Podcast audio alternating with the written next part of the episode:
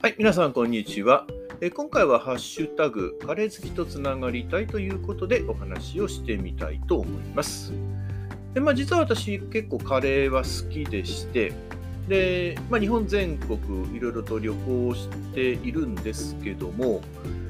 でまあ、現地であまり食べるものがないなとかっていうと結構カレー屋さんへ行ってなんか食べてみたりとかいうこともやってます。基本的には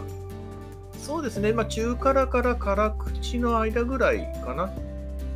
インドカレー屋さん行くと、まあ、大体中辛もしくは辛口を頼むパターンが多いんですけども、まあ、大体そのぐらいの辛さだったら、まあ、いけるかなというところです。で、まあ、旅行先で食べたカレーっていうと、やっぱり印象に残るのは北海道で、まあ、北海道ですね、どうしてもスープカレーということになりますので、えー、まあ、サムネの写真でも挙げましたけども、まあ、本当に有名なお店がいくつかありますので、えー、そういうところに行って、まあ、一人、一人旅なんですけども、えー、ま、カレー屋さんの場合結構気軽に入れますので、で、ま、それで食べるということが多いです。ま、特に北海道スープカレーは野菜が中心になりますので、まあ正直あの大きな野菜って私あんま得意じゃないんですけどもこういうふうにちゃんと調理されていてでまあカレーの風味に浸ってるというかな、まあ、味がついているようなものであれば十分食べられるかなと思います。でちなみにこの写真の左下のとこですねこれは同じ札幌なんですけどもそのスープカレーをベースにラーメンを入れちゃったという、まあ、そんなところです。まあ、もうここはもう今潰れちゃってるんですけども、こういうかあのちょっと変わったものとかも食べるのはあの好きなので、いろいろとチャレンジをしています。で、右上の、まあ、インドカレーですね。まあ、地元でも、地元の浜松でも結構お店はあるので、そういうところを食べたりしています。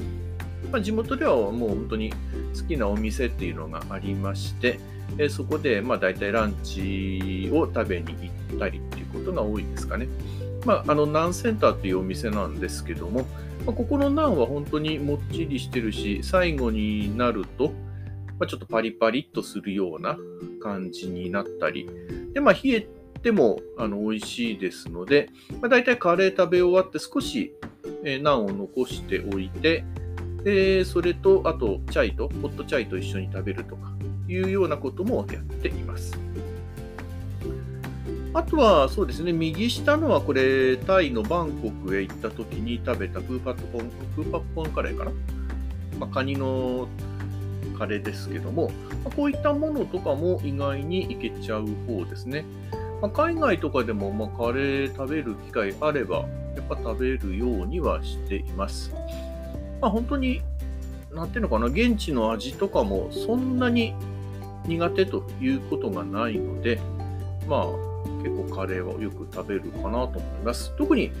そうですね、旅行先ですと、やっぱり体力